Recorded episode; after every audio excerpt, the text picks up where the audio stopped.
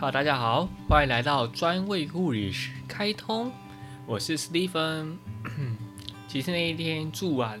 罗东啊，隔天还有遇到一个女生，就是她也是环岛，我觉得她超猛的。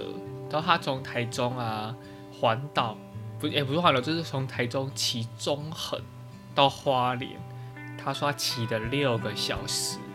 哇塞！而且她说她在山路雾蒙蒙。时速都是二三十，没办法骑太快，因为那时候下雨天嘛，他刚好遇到是有雨的那那个封面，那我刚好是遇到是已经下完雨了，所以他就那边一路上哇骑了六小时到花莲，之后从花莲骑到罗东，然后就是住在跟我一样是那个民宿，但因为我们是不同房间啊，所以那天晚上没有认识到，可是隔天我刚好要要离开那个地方，刚好他在门口也在整理东西，我就问他，哎，那你？你是昨天有来吗？他说对对对，我说哦，哇，那你一个人哦，就他就开始分享环岛的过程，我就觉得超猛的，一个人可以从海中骑机车，然后经过中横，最后到花莲，然后来到了宜兰罗东，这真的要很大很大的勇气耶，我还蛮佩服那个女生的。